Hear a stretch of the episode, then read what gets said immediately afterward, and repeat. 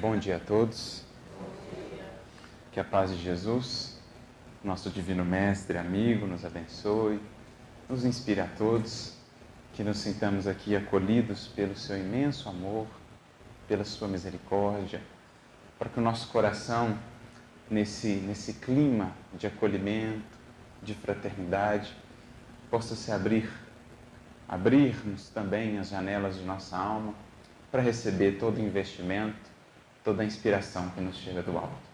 É para mim uma alegria estar aqui nesta casa pela primeira vez, já entre corações amigos, na simples condição de um aprendiz, de um irmão, como todos, na busca por compreender e, acima de tudo, por viver a mensagem redentora do Evangelho de Jesus. E o nosso tema nesta manhã nasceu de algumas reflexões que vínhamos fazendo acerca de leituras de alguns textos de Emmanuel que nos falam dessa tremenda potência, dessa imensa possibilidade de nossa alma, que é a palavra, o Verbo. Há algum tempo lia um texto, um texto de Emmanuel no livro Palavras de Vida Eterna, capítulo 62, em que Emmanuel assim dizia: quase sempre computada a conversação de toda uma existência, o balanço acusa diminuta parcela de proveito, com largo coeficiente de prejuízo e inutilidade. Então me pus a pensar a partir dessa frase do benfeitor, melhor a respeito dessa imensa possibilidade que detemos, a do verbo, da palavra, e como a temos utilizado em nossa jornada, em nossa existência. Mas o nosso caminho de compreensão, de estudo acerca desse tema, vai começar lá atrás, voltando às fontes, aos tempos do Evangelho, quando Humberto de Campos, irmão X, no livro Pontos e Contos, capítulo 35, vai nos narrar um acontecimento interessante envolvendo um dos apóstolos de Jesus, o apóstolo Tiago, conhecido como também Tiago Menor, aquele que permaneceu em Jerusalém juntamente com Pedro na casa do caminho. Conta-nos Humberto de Campos que após a crucificação de Jesus, Tiago dirigia-se à cidade de Betânia, que ficava bem próxima à cidade de Jerusalém. Nesse caminho, era acompanhado por aquele que adentrou também o colégio apostólico, como nos informam os Atos dos Apóstolos, no lugar ali de Judas, Matias. Vinham eles conversando, vinham eles dialogando, até que em determinado momento a conversa adentrou no assunto da traição de Judas ou da defecção de Judas. Começaram a falar do discípulo, da sua invigilância, e a conversa foi então se encaminhando para os ataques, para as críticas acerbas, para as palavras menos dignas, enfim, iam em tons cada vez mais agressivos, cada vez menos edificantes, cada vez menos luminosos, em referências tristes e dolorosas ao discípulo que havia fraquejado, que havia tropeçado.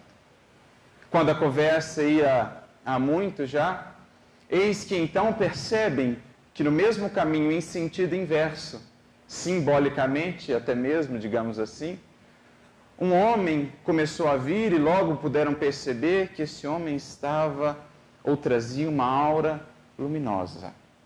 Ele foi se aproximando, se aproximando, perguntavam-se entre si: quem será esse? Quem é aquele que lá vem? Quando então Tiago pôde reconhecer era o Divino Mestre, o Rabi, que vinha ao encontro deles, caminhando no sentido inverso. Logo se ajoelharam, tamanha emoção que lhes tomou o coração, estavam em lágrimas, à medida em que Jesus se aproximava. Matias sequer ousava olhar para o Mestre. Tal sentimento que sentia diante daquela grandeza moral, sentia-se, digamos assim, pequenino demais. Tiago, em determinado momento, reconhecendo ou relembrando o querido amigo com quem havia convivido por três anos, volta-se a ele, ergue a fronte e lhe diz: Senhor, abençoai-nos. Jesus havia chegado diante deles e ali havia parado, sem nada dizer, apenas a lhes contemplar com aquele olhar amoroso, compassivo. Jesus, então, diante dessa interpelação do discípulo, faz um gesto com a mão, um gesto de bênção, como a dizer: Tem a minha bênção, tem o meu amor. Mas Jesus nada mais falava e Tiago então ficou inquieto. O que esperava Jesus? O que desejava ele? E então propôs: Se quiseres, mestre, podemos voltar a Jerusalém para ouvirmos as suas ordens, as suas orientações e podemos atendê-las. E é então que Jesus traz a orientação, traz a lição, como grande educador que era, sem ferir, sem agredir. Espera o momento oportuno e educa e passa. Diz Jesus: Não, Tiago, não sigo para a cidade, sigo em missão de auxílio a Judas. E segue a sua caminhada sem mais nada dizer. Talvez se ele tivesse sido mais enfático, as suas palavras não teriam causado tanto impacto como causaram em Tiago e em Matias, que estavam há pouco envolvidos na utilização do verbo e das palavras para ferir, para agredir, não iluminadas essas palavras pela compaixão, pelo amor, pela caridade, que são a alma do Evangelho, Jesus lhes aparece e lhes diz apenas que estava em direção, que se encaminhava não para ferir, mas para reerguer, para auxiliar aquele mesmo discípulo que havia tropeçado. Diz-nos então Humberto de Campos que naquela mesma noite, ao voltar para sua casa, ou para a casa do caminho em Jerusalém, ao escrever a sua epístola, a sua famosa epístola, dedicou Tiago um bom trecho, uma boa parte dela, a falar sobre a língua, a falar sobre o verbo e a nos recomendar, a nos alertar para a boa utilização desse potencial dessa faculdade de alma. E é por isso que nós vamos encontrar no capítulo 3 da Epístola de Tiago orientações muito interessantes acerca da língua, do verbo.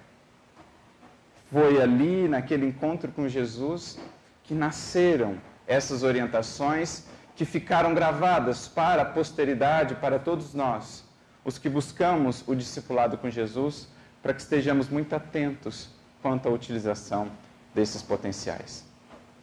Tiago vai dizer, ou vai trabalhar, dentre outros aspectos, nesse capítulo 3, a importância, o impacto, a força criadora das nossas palavras.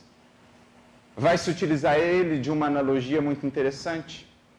Em determinado momento, vai dizer assim, fazendo uma analogia com a capacidade criadora da língua, que é do corpo um dos menores membros, mas que ainda assim pode ser considerado responsável, ou nas suas palavras, se jacta, se vangloria de grandes feitos.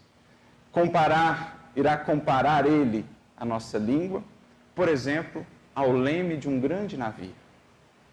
Por mais grandioso que seja o navio, conduzido pelos ventos impetuosos, ele é, na verdade, orientado pelo leme pequenino que atende à orientação do condutor, do marinheiro. Então, embora o leme em relação ao navio seja pequenino, uma parte aparentemente insignificante, é ele, na verdade, que dá a condução de toda a embarcação, orientando-a para o oceano infinito ou orientando-a para os rochedos segundo a aplicação que dele faz o marinheiro. Dirá ele: assim também com a nossa língua. Embora seja um pequenino membro do corpo, é ela, no fundo, uma das grandes condutoras da nossa vida, da nossa existência. Aquilo que falamos, aquilo que lançamos ao mundo e aos outros corações, tem impactos imensos naquilo que vamos encontrando vida ou experiência fora. Falamos, portanto, do imenso potencial daquilo que parece pequenino, daquilo que parece insignificante. O valor, às vezes, de algumas poucas palavras, que pode trazer um resultado ou consequências enormes para o bem ou para o mal, segundo a orientação que damos a essas palavras. Ele vai comparar também, nesse mesmo capítulo, a língua a um fogo. Uma pequenina faísca. Quantos incêndios destruidores não pode gerar, não pode ocasionar? Então, todas essas reflexões acerca do potencial criador do Verbo, ele o fez a partir daquele encontro com Jesus, aquela experiência que ficou gravada no seu coração, o aprendizado que pôde ali receber e que quis então transmitir a todos nós no futuro para que pudéssemos melhor analisar, disciplinar e valorizar esse potencial. Para a gente entender melhor, então, como, se, como funciona, como opera essa faculdade ou essa potencialidade em nossa alma, me recorda aqui de um próprio texto das Escrituras, né, um aspecto simbólico do verbo, da finalidade que tem na criação. Quando, por exemplo, no livro Gênesis, vão os espíritos né, que inspiravam ali aquele que o escreveu, descrever o processo criativo na criação, por exemplo, o trabalho de criação do Criador, eles vão compará-lo a o trabalho do verbo. Dizem eles, no processo criativo, no Gênesis, por exemplo, capítulo 1, quando Deus vai criar e Deus disse. Daí surgiu a ideia da palavra grega logos, traduzida para português palavra ou verbo.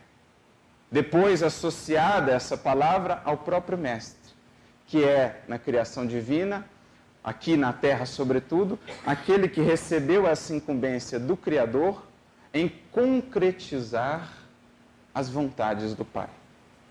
Então, o processo de criação é assim descrito simbolicamente, de maneira metafórica, nos textos das Escrituras. Através da palavra, o Criador cria. A criação é, portanto, o revestir daquilo que existe antes no pensamento. É, no fundo, o que a palavra faz. A palavra envolve, a palavra reveste nossos pensamentos, nossas emoções, nossos sentimentos, trazendo-os à criação, trazendo-os à vida, materializando-os. Por isso, verbo, a palavra sempre estiveram associados à criação, porque no fundo, falar é criar, porque falar é expressar o pensamento. E o pensamento é força viva, é força criadora. Falar é criar. É lançar na vida e no mundo o nosso pensar. E o pensamento vibra na base, no alicerce de todas as criações do ser imortal. Reveste a palavra o nosso pensamento e as nossas emoções e por isso transporta consigo esses pensamentos, essas emoções, que alcançarão outros corações, que alcançarão outras vidas, lhes influenciando, levando o bem ou levando o mal, e também trazendo de volta à fonte emissora, à fonte de onde partiram, o bem ou o mal que foi criado, que foi transportado. Então, assim, a gente começa a ter melhor uma ideia do que seja essa força criadora do Verbo. E como, naturalmente, essa força criadora vai repercutir em nossa própria existência. Emmanuel, ao falar desse aspecto, vai ter uma mensagem no livro Bênção de Paz, capítulo 6, intitulada Palavra e Vida, em que ele vai dizer que aquilo que falamos, aquilo que sai pela nossa boca, no fundo nascendo do nosso coração, são recursos inteligentes que lançamos no mecanismo da criação divina e que retornarão matematicamente para nós outros, as fontes emissoras, trazendo-nos o mal ou o bem, o prejuízo ou o apoio com que foram lançados. Segundo a intenção com que foram lançados na vida. De modo que é muito importante cada um de nós agora analisar o que tem saído de nós, o que temos emitido ou lançado a essas correntes da vida a fim de pensarmos também na colheita futura. Temos a liberdade de semear, mas a colheita decorre naturalmente da sementeira. Terá as mesmas características da sementeira. Então, em outra comparação muito interessante, também no livro Bênção de Paz, é interessante que nesse livro Bênção de Paz, muitas das mensagens de Emmanuel vão estar relacionadas à palavra, ao uso da palavra e do verbo. E veja só o título: Bênção de Paz como a nos dizer que um recurso imprescindível de paz, de acolhermos essa paz que possamos ter, estará intimamente relacionado ao uso da palavra. Pois bem, no capítulo 24, intitulado Verbo e Caminho, ele vai prosseguir nessa análise, nessas comparações, e ele vai dizer assim: a palavra que nos escapa da fala ou da escrita é, de maneira simbólica, semelhante ao ferro gusa. Ao ferro gusa. Uma vez que escorre do forno de nossa mente, solidifica-se nos trilhos, bons ou maus, por onde passará o comboio de nossa existência. Olha que comparação, que analogia interessante. A nossa mente, como esse forno onde ali são trabalhadas, onde ali são desenvolvidas as palavras que, saindo desse forno, se solidificam em trilhos que representam as consequências daquilo que geramos. Trilhos bons ou maus, como na analogia de Tiago, o leme que dará a orientação da nossa caminhada dali por diante. A colheita de paz, de equilíbrio ou a colheita de aflições e de angústias porque é a palavra manifestação do pensamento vivo que sempre repercute não só na, no objetivo, mas também na fonte emissora. Né? André Luiz, no livro Sinal Verde, capítulo 24, vai nos dizer algo semelhante. O pensamento é vivo e se age sobre o objetivo a que se destinava, reage também sempre sobre a fonte emissora. Então, é mais ou menos isso que Emmanuel e André Luiz estão a nos dizer. Pensamos nessa imensa potencialidade, em geral por nós, a humanidade mal utilizada. A língua, o verbo, que é essa centelha divina, recurso precioso que o Criador nos deu para co-criar, claro, elementos de progresso, elementos de iluminação, mas que geralmente é desviada de sua função. Por isso, Emmanuel dirá no livro Pão Nosso, capítulo 170, veremos a língua ou o verbo à frente de quase todos os males da humanidade sofredora. Quantos males, quantas dores, quantas angústias, quantas aflições não nascem por conta dessa faculdade mal utilizada? Para o próprio indivíduo em primeiro plano, mas também para a sociedade como um todo Quantos males não se criam, não se alimentam, não se sustentam, graças à má utilização dessa potencialidade. Na calúnia, na mentira, na desinformação, no engano, enfim, tudo que possamos conceber que ainda encontram apoio, que ainda encontram, digamos assim, o seu nascedouro na má utilização desse potencial que não está, em geral, alinhado ao dever da nossa consciência. É por isso que trouxe aqui uma mensagem do nosso querido benfeitor Emmanuel, intitulada justamente O Verbo Criador, em que ele vai comentar o versículo, a fala de Jesus, mas o que sai da boca procede do coração e é isso que contamina o homem. Isto é, Jesus faz uma vinculação, uma ligação direta entre o sentimento da criatura como sede, como base de tudo que se expressa de nós, de tudo que sai da alma, dizendo-nos que, na verdade, é isso o que nos impede de progredir, não necessariamente aquilo que nos chega. Mais importante é atentarmos para aquilo que sai de nós, porque é isso que nos eleva, que nos dignifica, ou é isso que ainda nos prende aos vícios, às paixões, à ignorância. Mas comentando esse versículo e exaltando esse poder imenso, criador do Verbo, Emmanuel vai dizer assim, em determinado momento da mensagem: indispensável cuidar do coração como fonte emissora do Verbo, para que não percamos a harmonia necessária à própria felicidade. Indispensável, portanto, se quisermos desde já valorizar esse potencial, cuidar da fonte, de onde se originam as nossas palavras. Trabalhar, portanto, os sentimentos, o coração. Porque quanto mais sublimados estes, quanto mais conectado está o nosso coração ao bem, ao amor, aos ideais superiores, menos tempo, menos prazer encontrará para as conversações, para as palavras fúteis e não edificantes. Menos, cada vez menos, até o dia em que enfim possamos extinguir isso em nós, buscaremos o lodo da maledicência, da calúnia, da mentira, da má informação. Quanto mais iluminado o coração, mais ele conscientiza o ser da importância de bem se utilizar as palavras. Pois segue, irmão, o que sai do coração e da mente, pela boca, é força viva e palpitante envolvendo a criatura para o bem ou para o mal, conforme a natureza da emissão. Como falávamos, dentro dos próprios mecanismos da lei divina, o que sai de nós um dia haverá de retornar.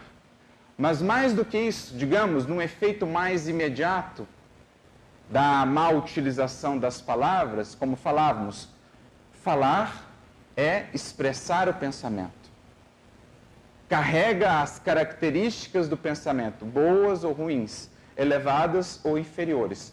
E como aprendemos com a doutrina espírita, como Kardec vai nos dizer, por exemplo, no livro A Gênese, no capítulo muito interessante, capítulo 14, quando ele fala dos fluidos, tem alguns itens lá muito bacanas, por exemplo, a fotografia do pensamento ou a qualidade dos fluidos.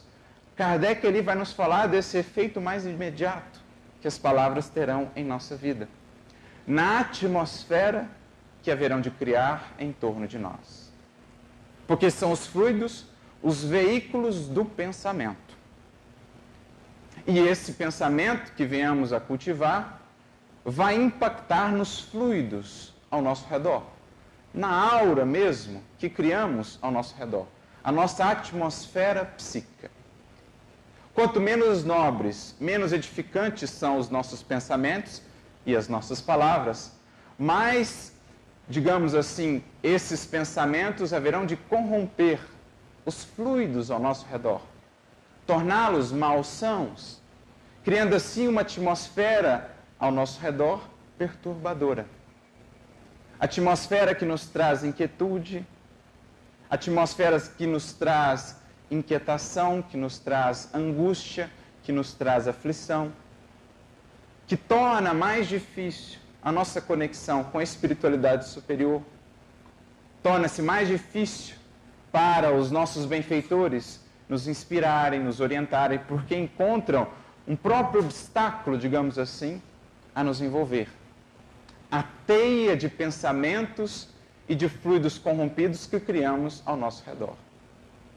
Por outro lado, quando são nobres os pensamentos que cultivamos, quando são edificantes as palavras que lançamos à vida, ao mundo e aos outros corações, criamos ao nosso redor uma atmosfera de paz, de equilíbrio, de serenidade, que nos traz harmonia interior, que nos pacifica não só a nós, como aqueles que conosco convivem que cria uma ambiência mais facilitada para a atuação dos benfeitores, que conseguem mais facilmente nos inspirar, nos orientar, graças a essa facilidade que nós mesmos promovemos a partir desse nosso cuidado, desse nosso zelo em cuidar dessa atmosfera psíquica.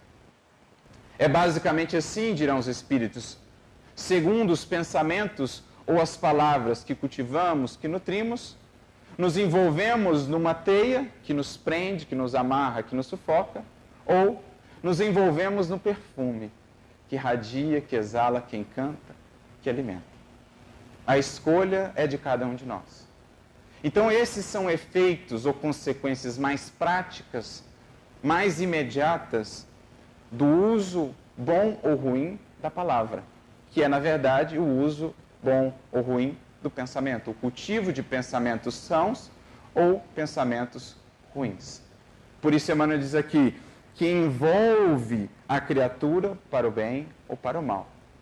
Mas ele prossegue: do íntimo dos tiranos, por esse processo, origina-se o movimento inicial da guerra.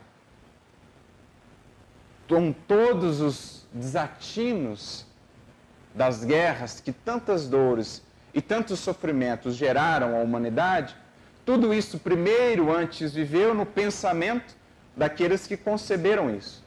Depois fluiu através das palavras que congregaram, que trouxeram outras pessoas a isso, que levaram a humanidade a isso. Mas, acrescenta Emmanuel, movimento destruidor que torna a fonte em que nasceu, lançando ruína e aniquilamento. A língua é um fogo. A definição de Tiago não imaginavam aqueles que isso conceberam e que para isso se utilizaram do verbo, todas as dores e todas as lágrimas que um dia isso haveria de gerar. E qual o trabalho imenso não teriam de conduzir para se reajustarem perante a lei. Porque a proposta é de sempre reajustar o que desarmonizamos. Terão, portanto, depois de se utilizar da mesma palavra em relação à mesma multidão, não mais agora para a guerra, mas para o progresso, para a construção das sociedades. Até lá, primeiramente, um imenso trabalho reparador em si mesmos, a fim de que se habilitem depois a reparar a má utilização lá no passado. Então, compete-nos agora, um pouco mais conscientes, pensar o que estou lançando nas correntes da vida, o que isso vai me gerar logo ali. Se assim pensássemos, quanto já não se modificaria o nosso cuidado, quanto não mais pensaríamos antes de falar, de expressar, e quanto não investiríamos mais em renovar o próprio pensamento a partir da renovação do sentimento. Mas segue ele, da alma dos caluniadores partem os venenos que atormentam espíritos generosos, mas que voltam a eles mesmos escurecendo-lhes os horizontes mentais. Então, a calúnia que fere, que prejudica outro à distância, logo torna ele mesmo como uma teia que o prende, que o escraviza dentro dessa atmosfera de sombra, dessa atmosfera de angústia. Do coração dos maus, dos perversos e dos inconscientes surgem, através do poder verbalista, os primórdios das quedas, dos crimes e das injustiças. Todavia, tais elementos perturbadores não se articulam debalde para os próprios autores, porque dia chegará em que colherão os frutos amargos da atividade infeliz a que deram impulso. Ressaltamos aqui ou até aqui, por, portanto, os aspectos negativos da utilização dessa faculdade mas usar também no sentido positivo. É o que Emmanuel agora vai nos trazer. Assim também, a alegria semeada por intermédio das palavras salutares e construtivas cresce e dá os seus resultados. Porque a palavra é semente viva e produz cada vez mais no tempo. Especialmente a palavra do bem, com um potencial exponencial que se centuplica a cada semente, trazendo àquele que lançou essa semente aos corações ou à vida os frutos abundantes da colheita de alegria, de paz e harmonia, da palavra bem utilizada para instruir e para edificar. O auxílio fraterno espalha benefícios infinitos e o perfume do bem, ainda quando derramado sobre os ingratos, volta em ondas invisíveis a reconfortar a fronte que o emite. Então, ainda que esse perfume das boas palavras não seja sentido, não seja percebido por aqueles que o recebem, retornará a balsamizar, a suavizar o caminho daquele que emite. Porque, de fato, o vaso que transporta o perfume é o primeiro a se perfumar. O ato de bondade é invariável força benéfica em derredor de quem o mobiliza. Há imponderáveis energias edificantes em torno daqueles que mantêm viva a chama dos bons pensamentos a iluminar o caminho alheio por intermédio da conversação estimulante e sadia. Então, embora muitas vezes não possamos ver, podemos sentir essas energias que nos envolvem, que nos embalam e que nos impulsionam, nos trazem bom ânimo, nos alimentam de esperança, de vigor para caminhar. Enquanto uma, a boa utilização dessas palavras, nos traz austos de renovação, um vigor sempre crescente e mais inspirador, a outra, a má utilização, nos sufoca, nos deprime, nos prende, nos impede de caminhar. Os elementos psíquicos que exteriorizamos pela boca são potências atuantes em nosso nome, fatores ativos que agem sob nossa responsabilidade em plano próximo ou remoto. Sabe-se lá que coração ou a que distância essas palavras poderão chegar. Especialmente hoje, em que estamos de tal modo conectados que de corações, de benesses, essas palavras não poderão gerar no espaço e no tempo, uma vez lançadas. E que também de dores, de aflições, não poderão gerar. Me recordo, inclusive, do caso do grande escritor alemão Goethe, que na revista Espírita trata ali, ou traz um diálogo, trava um diálogo com Allan Kardec, a respeito das aflições e dos arrependimentos que no mundo espiritual sentia acerca de uma obra sua escrita e que gerava no mundo e em muitos corações o pessimismo, a depressão, a desesperança, os sofrimentos do jovem, Ver, do jovem Werther, que no mundo espiritual agora representavam para ele uma sementeira de aflição e de angústia. Se lamentava, portanto, por não ter melhor utilizado a palavra no sentido de alimentar nas almas a esperança, a confiança no futuro, a resiliência diante da dor. Caso similar aconteceu com Leon Tolstói também.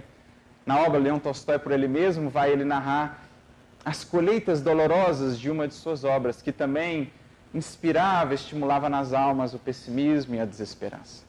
Mas também quantos frutos doces não terão colhido das palavras de edificação, das belas obras de iluminação que nos deixaram.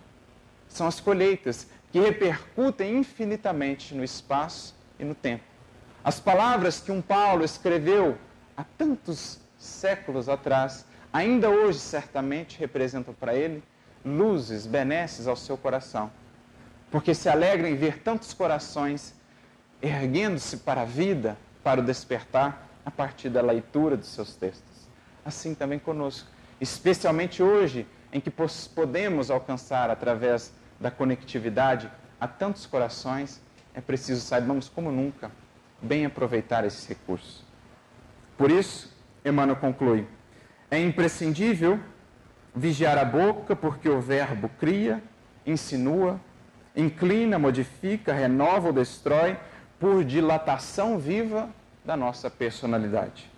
Em todos os dias e acontecimentos da vida, recordemos com o Divino Mestre de que a palavra procede do coração e por isso mesmo contamina o homem. Então, apenas para ilustrar o imenso potencial criador, como Tiago bem frisou na sua carta, da palavra em nossas vidas. E conscientes por aquilo que recebemos do Evangelho e do Espiritismo, é preciso que despertemos agora para melhor utilizar esse potencial. Emmanuel, novamente no livro Benção de Paz, na mensagem já citada do capítulo 6, vai dizer assim: enquanto não nos dispomos a entender o valimento da palavra e a respeitá-la através da disciplina no uso digno e harmonioso dessa tremenda força da alma, muito pouco aproveitaremos da bênção de cada encarnação. Muito pouco colheremos, muito pouco edificaremos em cada experiência aqui na Terra, enquanto não nos dispusermos realmente a entender a tremenda força da alma, o tremendo potencial que temos nas palavras. Enquanto não nos dispusermos a mudar aquele balanço que no início da reflexão citamos, fazendo com que o balanço penda mais para o aproveitamento útil e não para o largo coeficiente de prejuízo e de inutilidade que geralmente acusa o balanço, a análise de, da conversação de nossa existência inteira, enquanto não dispusermos a fazer essa mudança, a rebalancear a aplicação dessa faculdade, muito pouco colheremos de cada existência. E é nesse sentido, ou para isso, que deveremos nos encaminhar, aprendendo com o Evangelho, com a doutrina espírita, a disciplinar e a respeitar essa potência no uso digno, no uso harmonioso. E para isso, teremos alguns recursos fundamentais. O primeiro deles, como já dizíamos, se a palavra procede do coração, o primeiro recurso essencial será trabalhar o sentimento, renová-lo. Encaminharmos-nos às fontes do serviço no bem, a fim de que esse serviço mesmo possa purificar a fonte da nossa vida. Tudo o que fazemos, tudo o que realizamos no mundo, procede essencialmente dessa fonte. Poderemos gastar uma imensa energia tentando purificar, por exemplo, um rio contaminado na fonte. Poderemos gastar uma imensa energia tentando purificá-lo à distância dessa fonte. Mas toda a água que chega já chega contaminada, porque a fonte não foi olhada, não foi tratada. Assim é conosco. Enquanto não nos voltarmos ao sentimento, debalde tentaremos disciplinar o pensamento, debalde tentaremos modificar hábitos e condutas, porque no fundo todos nascem do sentimento ainda não purificado. Portanto, o primeiro recurso será o de lavar as fontes, o vaso do nosso coração. Isso não há outro recurso para fazer o senão no serviço no bem, no conhecimento de nós mesmos.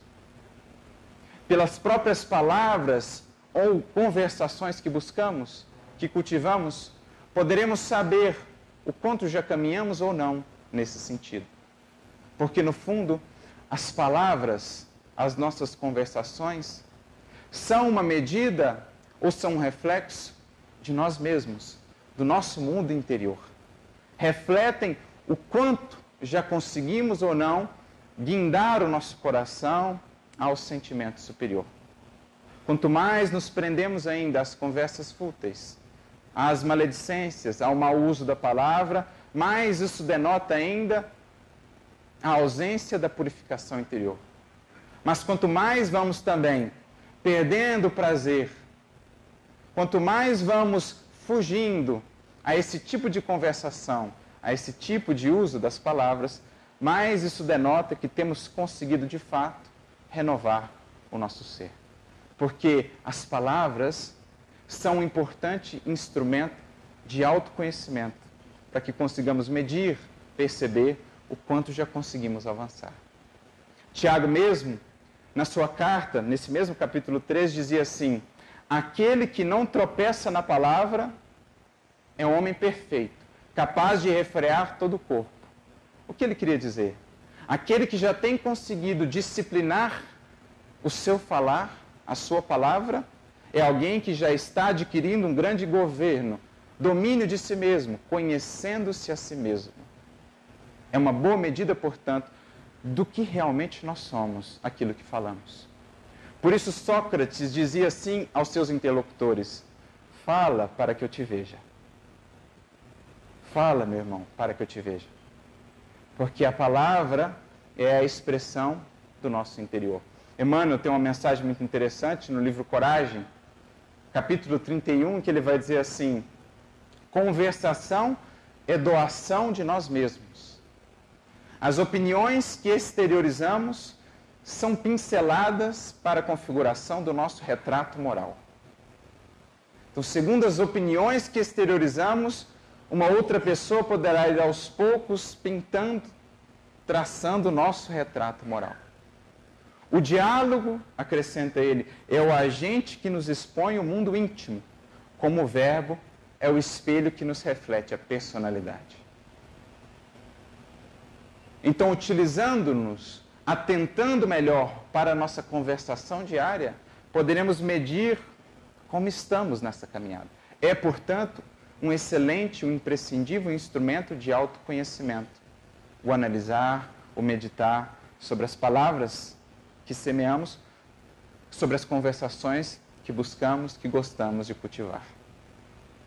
Então, trabalhando essa renovação íntima do sentimento, mergulhando em nós a partir desse autoconhecimento, dessa autoanálise a, a, da nossa utilização do verbo, vamos aos poucos alcançando esse uso digno e harmonioso dessa imensa potencialidade da alma, melhor aproveitando as possibilidades que Jesus nos deu.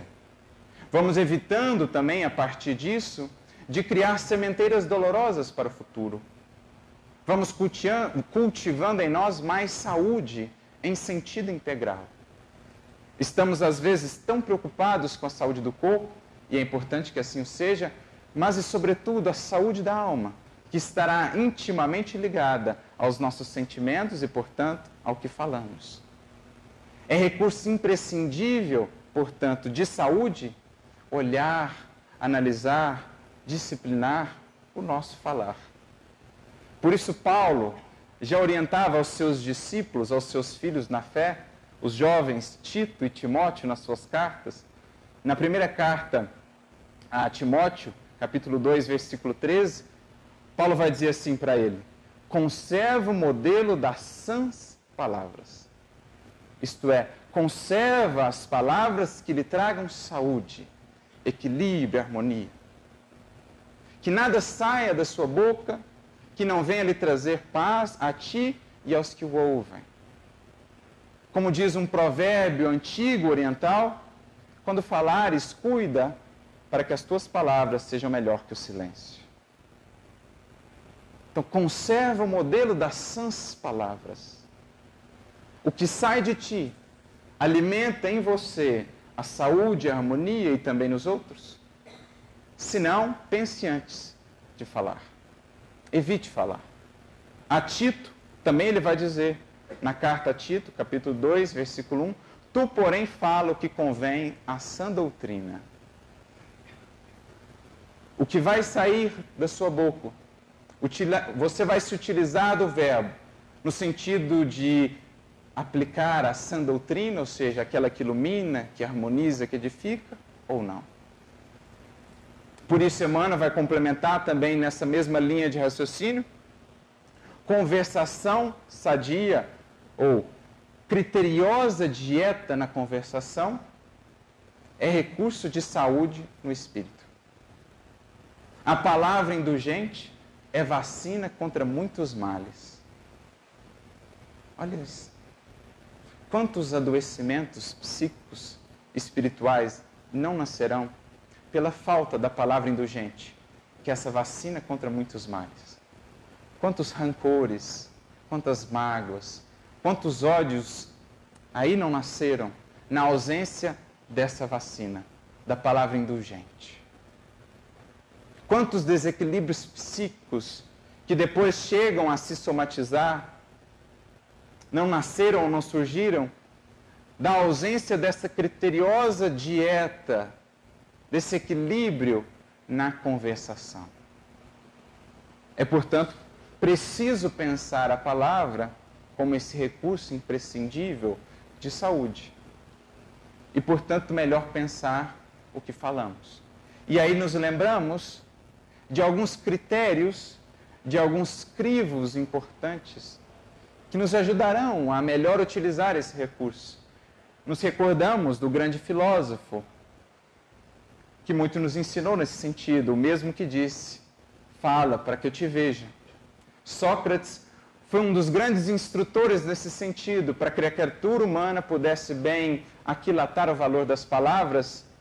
Conta-nos mais uma vez Humberto de Campos, desta vez no livro Aulas da Vida, capítulo 28, de um diálogo interessante entre Sócrates e alguém que o procurou.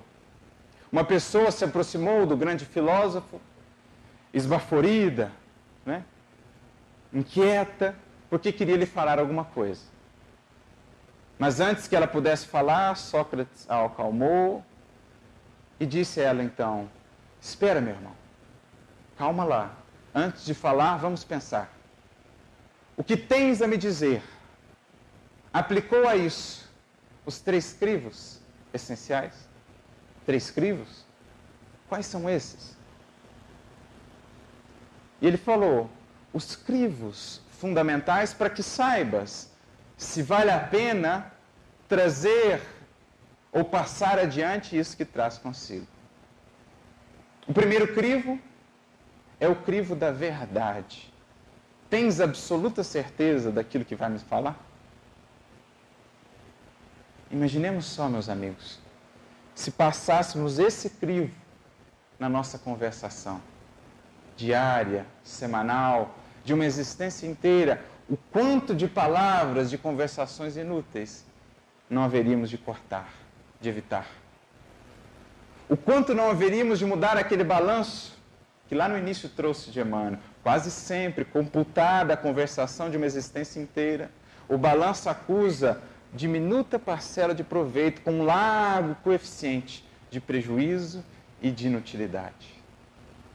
Passando, portanto, esse primeiro crivo, deixando-nos guiar por esse primeiro crivo, quantas conversações, quantas informações não deixaríamos de passar adiante.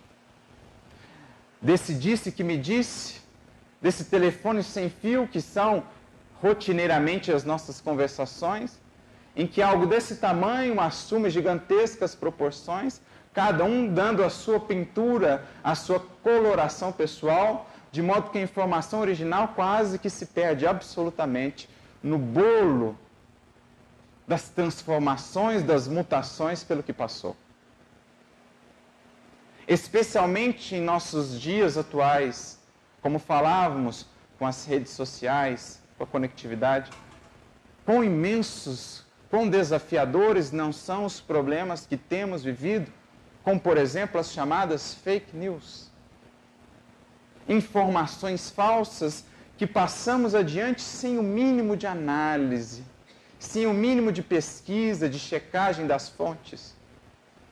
Pesquisas ilusórias com resultados ilusórios que passamos adiante, de fontes nada confiáveis que por detrás trazem muitas vezes interesses escusos de enganar, de ludibriar, de desviar a atenção. Somos também responsáveis por aquilo que passamos adiante nas redes sociais. Será que nós, os cristãos da modernidade, estamos atentos a isso? Para que não sejamos nós também falsos profetas? Porque é semeadura. Se passamos adiante, adiante, se alcança outros corações, somos corresponsáveis. E quantos resultados lamentáveis não temos visto todos os dias pela propagação dessas falsas informações? Isso também é criar. Então é preciso passar o crivo. No que diz respeito ao Espiritismo mesmo, quantas mensagens falsamente atribuídas a Chico, a Emmanuel, a Bezerra, todos os dias nós não recebemos. Que com uma simples leitura conseguimos identificar. Isso não é do Chico de maneira alguma. Isso não é do Emmanuel de maneira alguma. Cadê o critério, ponderação? Cadê Kardec em nossa ação? Me recordo, inclusive, Kardec falando dos tipos de espírito no livro dos médiuns, capítulo 3. Ele vai falar de um quarto tipo lá, que é aquele digamos assim, mais prejudicial à própria causa. Ele vai chamar de espíritas exaltados. São aqueles que acolhem tudo como verdade e saem divulgando. Ou seja, que são os maiores adversários da própria causa pela qual lutam, porque dão aos adversários reais, digamos assim, munição, argumento. Veja só o que os espíritas estão divulgando, o que eles estão compartilhando, olha só no que eles acreditam sem o um mínimo de ponderação, de análise, de equilíbrio, dirá Kardec, esses são aqueles que, pelo excesso, pela falta de equilíbrio e de ponderação, mais complicam, muitas vezes, a divulgação do Espiritismo. É preciso ter cuidado. E esse é o primeiro crivo, o crivo da verdade. Então, antes de passar adiante, primeiramente, aplique esse crivo. Cheque a fonte. Veja se é confiável. Se é uma pesquisa, veja se tem o artigo, se é realmente uma pesquisa científica, se não é uma opinião revestida de características científicas. Veja, analise a mensagem, o conteúdo, veja se se harmoniza com as características do Emmanuel, por exemplo, do autor de quem dizem ser. Use esse crivo, mas não deixe de usar os outros também, porque esse é o primeiro. Então, o interlocutor de Sócrates, diante dessa pergunta, diz: Bem, não sei se eu posso confirmar, me disseram que é assim, sabe como é, né? Ele falou: Pois bem, meu amigo, vamos aplicar então o segundo crivo. Se não é verdadeiro aquilo que me traz, é pelo menos bom.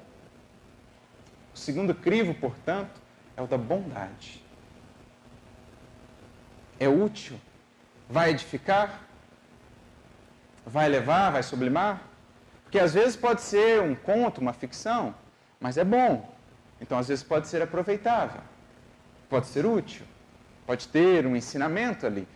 É bom, vai iluminar, ou simplesmente vai alimentar em nós aquilo que ainda nos prende, as paixões, a maledicência, os nossos vícios, vai criar essa atmosfera né, de angústia, de aflição, ou vai aliviar vai suplantar, vai elevar, enfim. Vale a pena analisar esse segundo crivo. Se passássemos esse segundo crivo, se o primeiro já cortou muito da nossa conversação diária, imagina se passássemos o segundo. Da bondade. Quantas referências levianas a outras pessoas, a outras condutas, simplesmente pelo prazer de denegrir, de diminuir, já não seriam cortadas da nossa conversação trazendo-nos imensa paz interior, saúde, as sãs palavras. Esse é o segundo crivo. Mas há ainda o terceiro. Porque o interlocutor de Sócrates disse assim: Ah, não, isso não. Bom não é mesmo. E o terceiro, então, meu irmão? Você submeteu aquilo que tem a me falar ao crivo da utilidade? Vai ser útil? Se aplica aqui ao momento? Porque às vezes uma coisa é boa, é verdadeira, mas não é útil naquele momento. Porque até mesmo a verdade, que é boa, que é verdadeira, precisa ser dosada, adequada às necessidades e às capacidades de cada um. É preciso temperar a palavra segundo cada circunstância e cada indivíduo. O próprio apóstolo Paulo vai falar isso na sua carta aos Colossenses, capítulo 4, versículo 6, que a vossa palavra seja boa, temperada com sal, a fim de que saibam responder a cada um, segundo a necessidade de cada um, segundo a circunstância.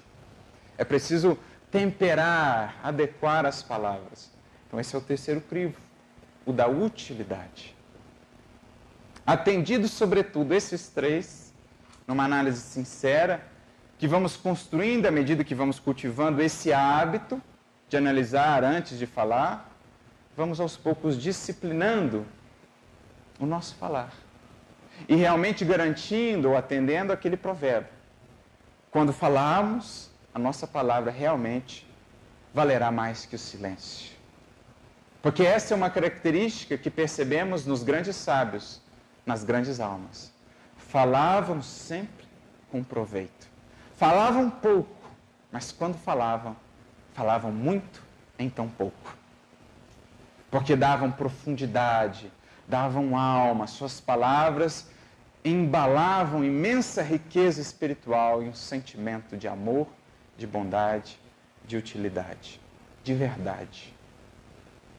São esses os compromissos que assumimos com essa imensa potencialidade. O compromisso de trabalharmos primeiro as fontes do sentimento, de onde nasce. Os compromissos com o nosso equilíbrio de terceiros a partir das palavras que lançamos à vida e aos outros corações. Os compromissos com esses crivos que agora ajudam-nos a discipliná-la, para que possam ser a sementeira proveitosa para nós e para os outros, alimentando a luz, alimentando o progresso. Vamos aprendendo como Tiago aprendeu com Jesus e com o Evangelho, a utilizar esse pequenino leme para direcionar o navio de nossa existência, não mais ao rochedo das grandes dores, mas sim ao oceano do infinito das experiências de transformação e renovação que esperam a todos nós. Ficamos, portanto, mais uma vez com aquele provérbio oriental. Que saibamos enriquecer com o Evangelho, com Jesus, as nossas palavras de verdade, de bondade e de utilidade, para que, quando expressas de nós, possam ser sementes de vida, de luz e de renovação, valendo efetivamente mais do que o silêncio, enriquecendo realmente os corações que as possam receber. Que Jesus nos ajude, portanto, a enriquecer o nosso coração, para enriquecermos a vida ao nosso redor com a potência do Verbo Criador. Muita luz e muita paz a todos. Que Jesus nos abençoe e nos inspire sempre.